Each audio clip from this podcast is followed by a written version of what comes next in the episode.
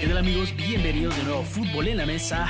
Fútbol en la Mesa para ser específicos porque también estamos haciendo transmisiones en Facebook Live sobre los partidos, la previa a los partidos de Champions League y el análisis post partido en donde ustedes pueden comentar, enviar todas sus críticas, sus sacadas de madre, todo lo que le quieran decir a Luispe, todo, todo, todo se lo pueden poner ahí.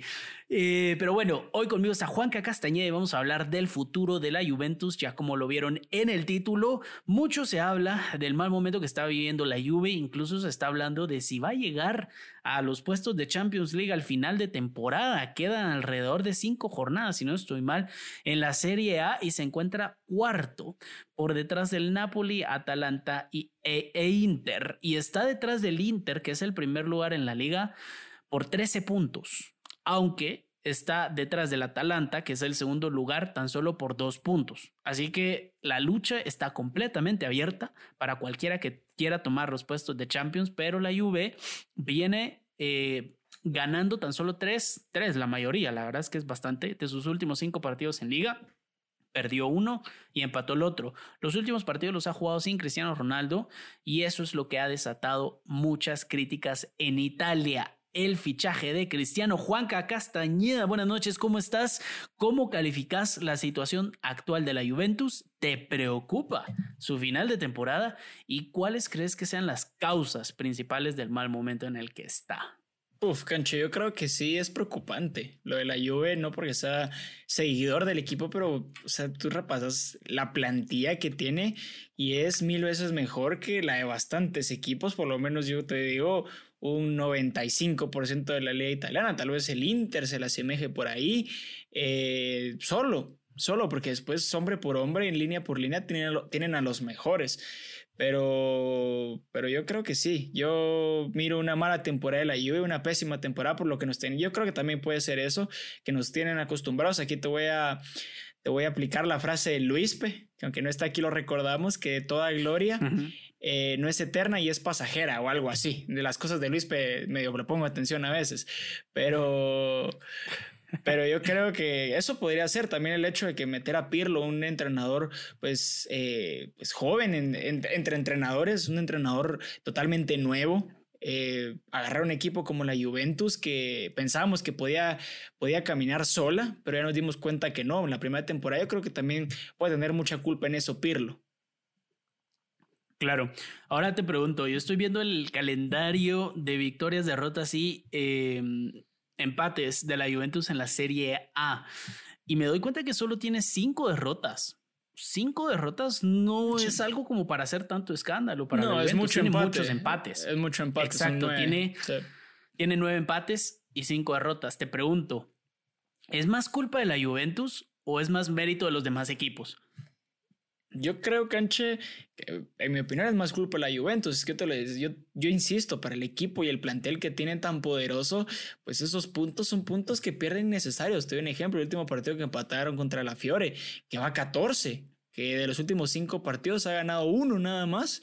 Eh, perdieron contra el Atalanta, es cierto que el Atalanta va segundo, pero, pero tiene mejor plantilla la Juve. Eh, yo creo, pues yo, yo, insisto, yo creo que traer un, entrenador tan, tan joven en su puesto como Pirlo, sin experiencia, pues es algo muy arriesgado, es cierto. Yo soy de la opinión que puede sentir los colores, pero te doy un ejemplo sin ir muy lejos, el caso de Frank Lampard, cómo los tenía y solo llegó Tuchel, un entrenador experimentado y ya los tiene en semifinales de Champions. Claro, sí. Eh, yo no estoy de acuerdo. Yo creo que también es más mérito de los demás equipos. Si vemos al Napoli, el Napoli ha perdido nueve partidos. Nueve partidos ha perdido. Son casi el doble de lo que ha perdido la Juventus y aún así no empata. Tiene tan solo tres empates. Es el equipo del, del, Big Five que menos empates tiene, aunque es el que más derrotas tiene, pero aún así se ha mantenido y tiene 21 victorias. Es el segundo con más victorias de estos Big Five que están ahorita en el tope de la liga. Y eso merece también reconocimiento. El Inter, por ejemplo, ha sabido manejar la temporada. Si hablamos de que la Juve tiene nueve empates, perdón el Inter tiene siete empates y tan solo dos derrotas. Yo creo que estamos viendo un buen momento en la Serie A. Yo nunca he volteado ni a ver la Serie A, nunca en mi vida. Yo creo que la última vez que me interesé por el Milan fue cuando estaba Ronaldinho en el Milan, cuando estaba David Beckham, cuando estuvo Kaká. pero la, eso fue la última vez que estuvieron, que, que volteé a ver al Milan. De ahí el Milan para mí, la Serie A ha sido un bostezo nada más. Y esta temporada me estoy llevando una gran, una grata sorpresa porque yo no tengo equipo en, en Italia. Yo la veo como aficionado al fútbol y me encanta. Yo creo que es más mérito de los equipos. El Atalanta, recordemos que está en Champions League, le ganó al Liverpool 2 a 0. Le ganó al Liverpool, le ganó, eh, o sea, tuvo una buena participación en la Champions League. El Inter no tanto. El Inter pasó una, unas vergüenzas ahí contra el Barcelona eh, y tuvo que salir antes de tiempo en el grupo de la muerte. Que no, el Inter fue contra el Madrid. Contra el Madrid. Exacto. No, pero la temporada pasada, yo ah, me pasada, las, sí. las vergüenzas de la temporada pasada sí, con el, Dortmund también. Y con el Dortmund, ajá, y esta temporada en el grupo de la muerte con el Real Madrid. Yo creo que también hay que darle mérito a los equipos que vienen. El Milan, había, hablábamos mucho del Milan al principio de la temporada, toda la primera temporada, la, eh, la mitad de la temporada, y son equipos que han dado la talla. Yo creo que es más mérito de ellos que falta de mérito o errores de la Juventus. Se habla mucho en la actualidad de Cristiano Ronaldo, que Cristiano ha sido el causante, entre comillas, del mal momento de la Juve. ¿Vos lo pondrías como uno de los principales culpables o señalados de este escenario? Eh, ¿Y será que si lo sacan del club mejoraría inmediatamente la Juventus? ¿Cómo? Y esto es algo que no entiendo de la gente, ¿cierto? Bueno, eso es lo que te da el peso de ser de los mejores del mundo. Es que tienes una mala temporada y para mucha gente ya estás acabado, para mucha gente es tu culpa. Eh, yo creo que Cristiano, pues sus datos lo y dicen. mala temporada con 25 goles. eso te iba a decir, sus datos lo dicen, 25 goles. Eh, porque pues, no apareció en Champions, en Liga van mal, van finalistas de Copa Italia, pero ¿cómo le puedes echar la culpa a un solo jugador? Yo nunca he visto que un jugador gane un título solo. Yo insisto, para mí el Inter, la Juve, perdón, tiene el equipo. Es una, es, son malas decisiones técnicas. Que perdón que regrese eso, pero perdieron puntos contra el Benevento, contra el Atalanta. Creo que es el único complicado que digo, bueno, está bien, se, se permite, pero contra la Fiore, si no estoy mal, contra el Parma también. Entonces, ¿cómo le puedo echar la culpa a Cristiano si es el goleador de la Serie A y de la Juve? Sí, definitivamente. No, para mí no tiene ningún sentido que le echen la culpa al mejor jugador que tiene en la plantilla actualmente, al goleador de la plantilla y a quien los hizo pasar contra el Atlético Madrid hace dos años en Champions League. Y es que no olvidemos eso, que Cristiano te cambia los partidos. Vos lo dijiste muy claro, ningún jugador gana solito los trofeos, pero sí te puede ganar partidos. Y al final depende cómo los rodilles, va a ser como qué tan lejos puedes llegar con estos jugadores. Es que el Real Madrid no tenía solito a Cristiano Ronaldo arriba esperando que hiciera magia. No, eh, tenías a, a Bernardeschi. Claro, tenían a jugadores muy importantes. Tenían a, la BBC, que en su momento fue de las eh, de las, de más ofensivos y peligrosos de Europa. Claro, claro, de las delanteras más letales en Europa. Pero por eso lo digo. Y además tenían un medio campo que te proveía de balones a, la delantera, Modric, Casemiro y Cross. ¿Cómo vas a competir? ¿Cómo va la mm, Juventus a echarle la culpa a Cristiano Ronaldo cuando, el, eh, se ha demostrado que gana títulos? Sin ir muy lejos, yo creo que las finales en las que Cristiano fue decisivo la Champions, la única fue contra, contra la Juve, que creo que metió doblete, pero después goles de Bale, de Ramos, Benzema. Entonces, ¿cómo le puedes echar la culpa a un jugador de que cuando no tiene su mejor día no hay nadie que lo acompañe tampoco? Es que es, es ilógico. Es ilógico. Es ilógico, es ilógico. Eh, pero bueno, yo creo que más se quejan por el precio, por el precio al que costó y lo poco que ha dado. Eh, si nos ponemos a analizar los trofeos que ha ganado Cristiano Ronaldo en la Juventus, tampoco son pocos. Eh, Cristiano Ronaldo desde que llegó ya ganó la Serie A también, ya ganó la Copa de Italia, prácticamente todos los trofeos locales ya se los llevó Cristiano Ronaldo. si no estoy mal, creo que hay uno yo creo que es la Copa Italia, si no soy mal, la que no pudo ganar. Ahorita lo estoy, lo estoy No creo que fue la Supercopa. Pero. Ah, no, sí, la Copa Italia, tienes razón. Fue la Copa Italia, si no estoy mal. Eh, fue la única que no se pudo llevar, pero de ahí tiene todos los trofeos importantes en Italia y eso no es algo que pase tan por, tan por debajo, eh, digámoslo así. Yo, yo, creo que lo acabamos de, dijimos la clave, que Cristiano se le trajo para, para la Champions y, y una competición tan, pues tan competitiva como esa no te la, lo dijimos, un, un, un, solo jugador no te la va a ganar, es lo que yo no entiendo que se le critica a Messi, es cierto que a veces no aparece, pero bueno, es otro tema, pero Cristiano si no aparece, antes te aparecía Benzema, antes te aparecía Bale, Modric con un, con un buen pase, incluso Casemiro puntual, que los Navas ahora ya no, te, ya no te aparecen, entonces ahí es donde se le echa la culpa a Cristiano. Oye hincha, sí tú, que estás escuchando este podcast y que te encanta debatir de fútbol. Recuerda que puedes enviarnos tus comentarios, críticas y opiniones por Twitter a arroba mesa o por Instagram a arroba mesa. Nosotros ponemos los temas y tú pones la polémica. Vamos, que queremos leer al aire tus comentarios.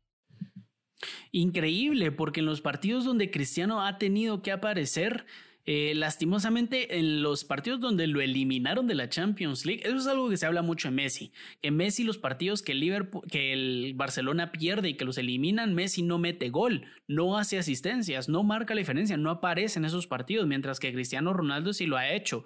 En el partido de ida que perdieron contra el Porto no lo hizo, pero también porque el Porto jugó un gran partido. Perdieron 2 a 1, pero en el partido de vuelta Cristiano Ronaldo sí apareció. Cristiano Ronaldo también tuvo una presencia en el partido, dio una asistencia por lo menos y al final pudieron ganar 3 a 2, aunque no les alcanzó. Y ahí es donde nos damos cuenta de que lo que le falta al equipo es medio campo, como lo decías vos, eh, si no estoy mal, lo, dijiste. El fichaje de Arthur fue una de las cosas que cambió también la dinámica de la Juventus porque compraron a un mediocampista joven. No sé si ya estaban pensando en Pirlo, no sé si, si ya estaban pensando en la plantilla que iba a pedir Pirlo, pero Rabiot y Artur son una plantilla demasiado joven para mí, no tienen mucha experiencia en, este, en partidos grandes, en partidos mayores, y si a la parte en esa Federico Chiesa y a Ramsey, que de por sí tampoco son jugadores que tienen experiencia, tenés un mediocampo bastante joven que no puede mantenerle la talla a Cristiano Ronaldo. ¿Qué pensás vos? Pues yo el caso de Artur, la verdad para mí fue un error tremendo porque el, el que mismo se sabíamos como se decía, era el pianista de la Juventus, era el que manejaba los hilos. Eh, yo creo que con Rabiot ahí pueden hacer una buena dupla porque tenía Rabiot de quién aprender. El caso de Ramsey, pues ahí estoy totalmente de acuerdo con vos, que no es un jugador que te aporte porque no lo hizo en el Arsenal. Si lo hizo, eh, fue nulo porque el Arsenal no competía por nada. Pero el caso de Chiesa, a mí me gustó mucho la serie que hizo, te soy sincero, contra el Porto. Y yo creo que Chiesa, para mí, por lo menos en mi opinión, yo que sí sigo bastante la serie, ha sido el jugador más desequilibrante, por lo menos de esta Juve. Si no estoy mal, Chiesa hizo tres de los dos goles, de los cuatro goles que, hizo la Juve ante el Porto. Pero, pero sí, yo estoy totalmente de acuerdo en ese sentido de que en el, lo más importante, en mi opinión, es el mediocampo en el fútbol no son los que te hacen los goles, pero son los que te recuperan y te dan los pases para hacer los goles.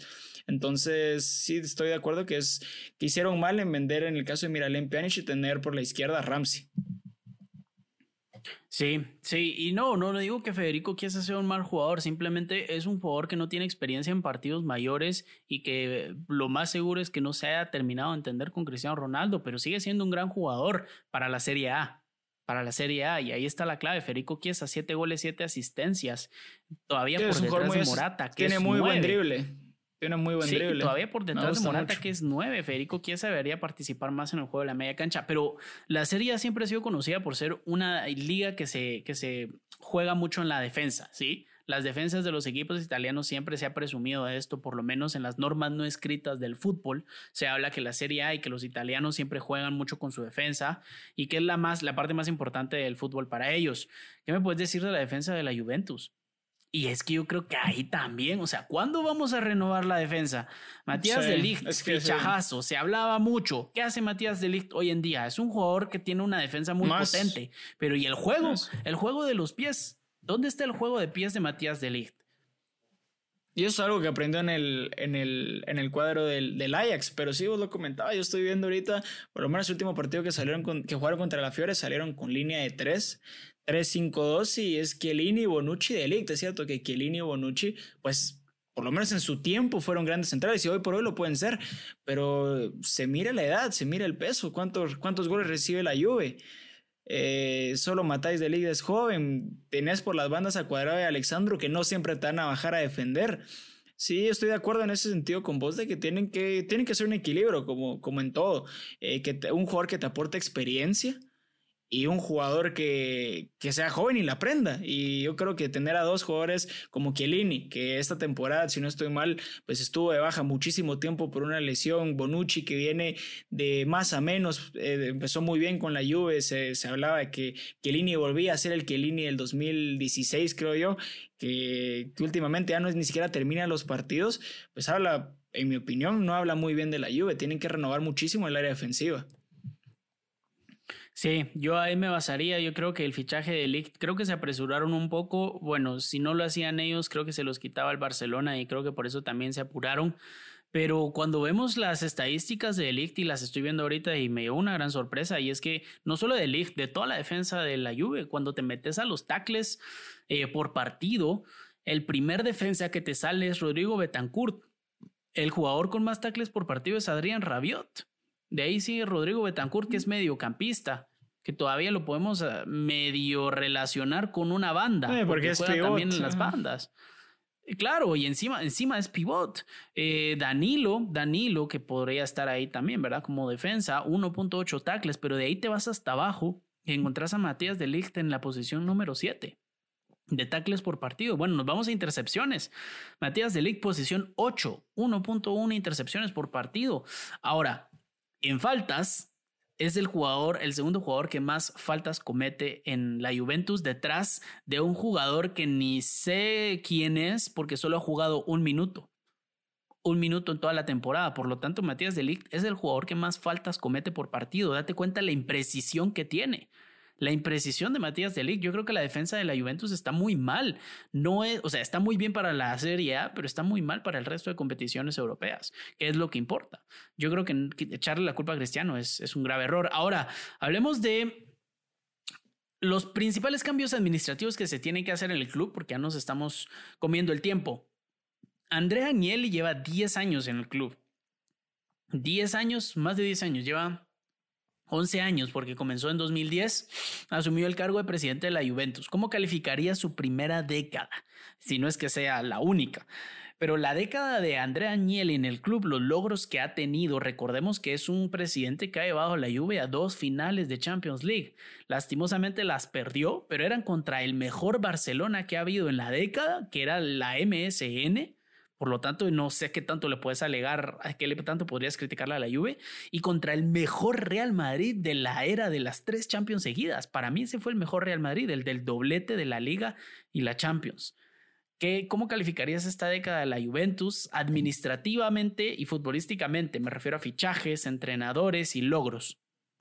Pues yo creo que la, que la Juve, si no estoy mal, lleva siete títulos al hilo, o seis, creo que son siete, creo que son heptacampeones pues ¿qué le puedes, qué le puedes exigir? Yo creo que también en ventas las han hecho bien, con, por Pogba, cuánto sacaron, también por el caso de Carlos Tevez. Eh, yo creo que la Juve por una mala temporada que está haciendo tampoco se le puede criticar tanto. Hay que tener eso lo que le pasa mucho, por lo menos desde mi punto de vista, al, al aficionado a fútbol, que le gusta el fútbol de equipos grandes, que se les olvida lo que ha venido haciendo su equipo durante muchas temporadas. No siempre van a ganar, es donde me aferro a lo que dice Luis P, pero internacionalmente estoy de acuerdo que sí, les ha tocado contra los, contra los mejores, contra los mejores, el mejor Barcelona y el mejor y el mejor eh, Real Madrid, que podría ser junto al Bayern los mejores equipos de la década, incluso el Liverpool también. Pero, pero yo creo que también el, el, el, Tottenham, no, perdón, la Juventus tenía equipo para, para hacerle mejor frente a esos, a esos dos rivales. Y en mi opinión, en las dos finales dejó mucho que desear. Entonces, tal vez em, en su casa, en Italia, lo han hecho muy bien, pero, pero afuera, eh, a la hora de la hora, en mi opinión, dejaron mucho que desear en las dos finales, independientemente sea el rival que sea, pero 4-C, no, 4-1 y 3-1, pues también son medio goleadas. Entonces, pues regular. En, ese, en el sentido europeo, regular.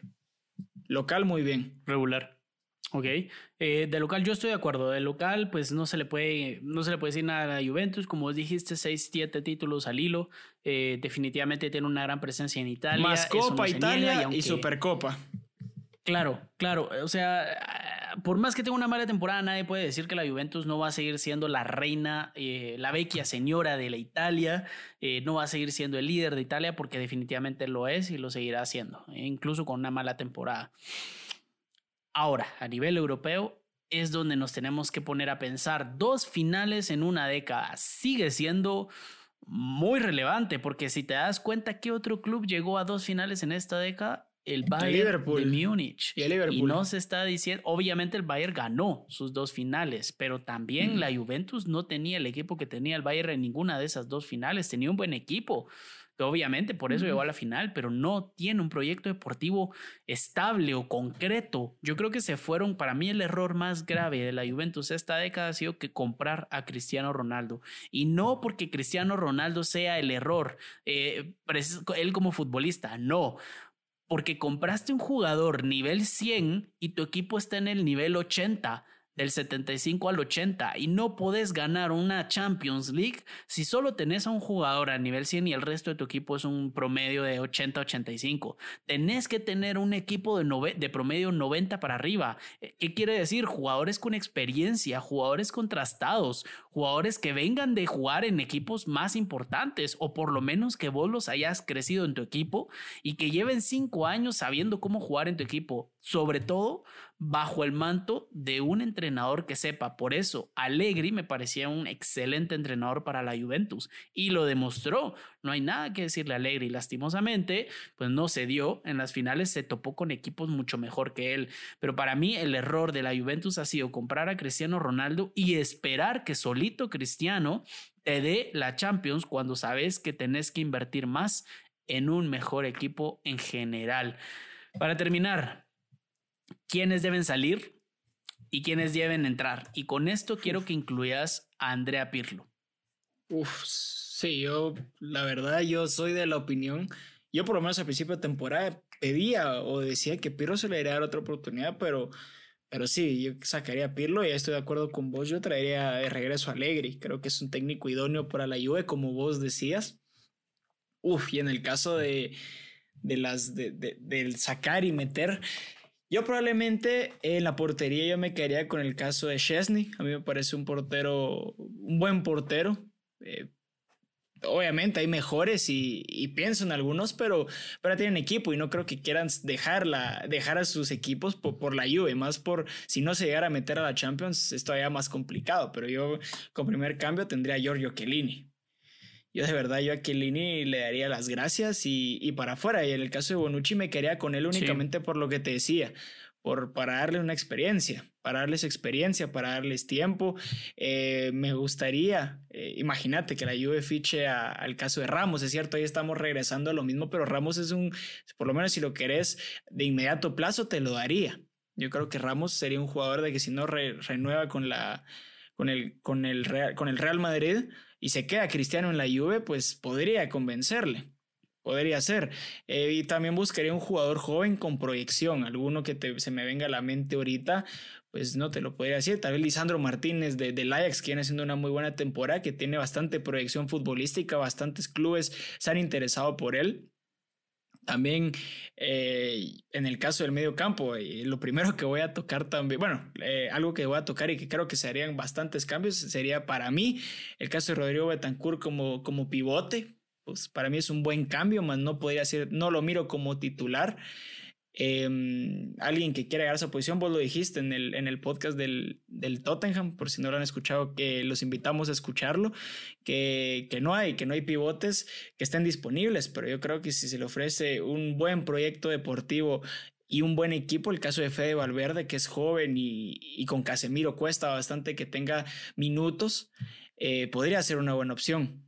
A mí me llama mucho la atención. Rabiot, en lo particular, a mí me parece, a mí me gusta, me llama bastante la atención y sacaría a Ramsey, me quedaría con Arthur, pues como una posible opción.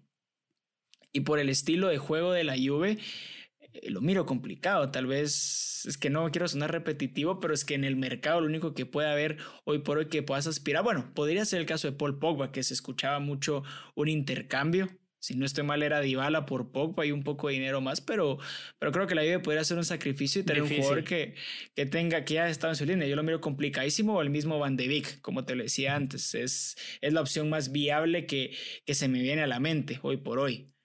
Porque en lo particular Cuadrado me parece un jugador importantísimo y vital para, para la Juve y Alexandro me parece un buen jugador. Perdón. Y en la parte de arriba aquí es donde tengo, donde tengo un hincapié porque Dybala eh, pues no me a mí en lo particular no me ha gustado para nada esta temporada. He visto un bajón de Dybala tremendo, tremendo.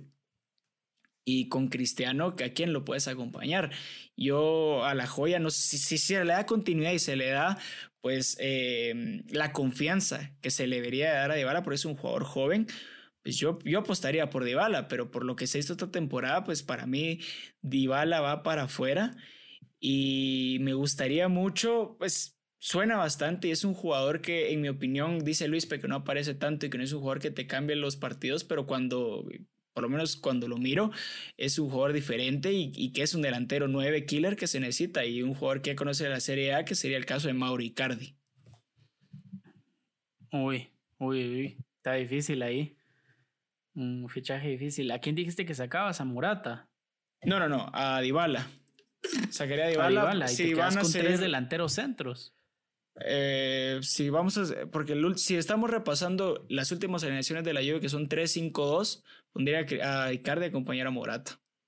A, Icardi, perdón, a acompañar a, Cristiano. Perdón, a Icardi a acompañar a Cristiano, porque Morata, y Morata lo delante. Sí, no, a mí por lo particular, este segundo paso lo regreso al Atlético. Uh, Lurún, a ver si te lo acepta. Difícil después de todo lo que dijo cuando se fue de ahí. Muy difícil, muy difícil. Eh, bueno, estoy de acuerdo con algunos. Yo creo que me quedo con la opción de sacar a Chiellini. Yo también lo saco, pero yo saco a Bonucci también. Eh, me quedo con Demiral y con Matías de Ligt. ¿Y por qué después de criticar a Matías de Ligt me quedo con él? Porque me leíste la mente con Sergio Ramos. Y yo creo que Matías de Ligt, a la par de Sergio Ramos, yo creo que él va a subir de nivel como defensa. Y lo hemos visto con Barán. Todos estábamos todos los madridistas estábamos ilusionados con Barán hasta que se fue Sergio Ramos y nos dimos cuenta que, Sergio, que Barán no es lo mismo si no está Sergio ahí. Sergio Ramos te hace ser mejor defensa y es un líder de hombres. Para mí, Bonucci y Chiellini ya cumplieron. Afuera, que me den lo poco que me puedan dar en la liga italiana o en el Inter de Milán, en el Inter de Miami de David Beckham y me quedo con Sergio Ramos que llega gratis, sobre todo por eso. De ahí no tocaría la defensa. Eh, Juan Cuadrado me parece un buen eh, lateral derecho. Creo que por el momento no veo yo una opción más viable y económicamente viable. Recordemos que estamos fichando jugadores que están saliendo casi que gratis. Entonces ahorita en el mercado no me vayan a decir, no, pero ahí está ahí está Trent Alexander Arnold. No, estamos tratando de hacerlo lo más posible, cabal. Estamos haciendo lo más realista. Entonces yo me quedo con esa defensa, saco a Bonucci, Bonucci y a Chiellini, me quedo con Sergio Ramos y De Ligt en las centrales, Sandro y Cuadrado. Arriba sí tocaría un poco más el, equipo. Yo no sé si Arthur lo que tiene es que no se ha adaptado al estilo de juego de Pirlo o simplemente estábamos ilusionados con un Arthur que no vamos a volver a ver o que no vamos a ver porque nunca nos ha demostrado el por qué lo compró el Barcelona tampoco. Eh, en el Barcelona jugaba bien, pero no, no, no, tenía destellos de un jugador excepcional. Es, es extraño, excepcional.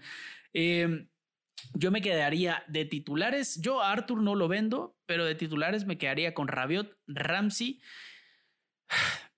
La decisión difícil sería Dybala. Yo creo que Dybala ya no es un jugador para la Juventus. Eh, es un jugador que encima ha tenido problemas disciplinarios. Recordemos que hace poco la policía fue a romper en la casa de Juan Cuadrado, si no estoy mal.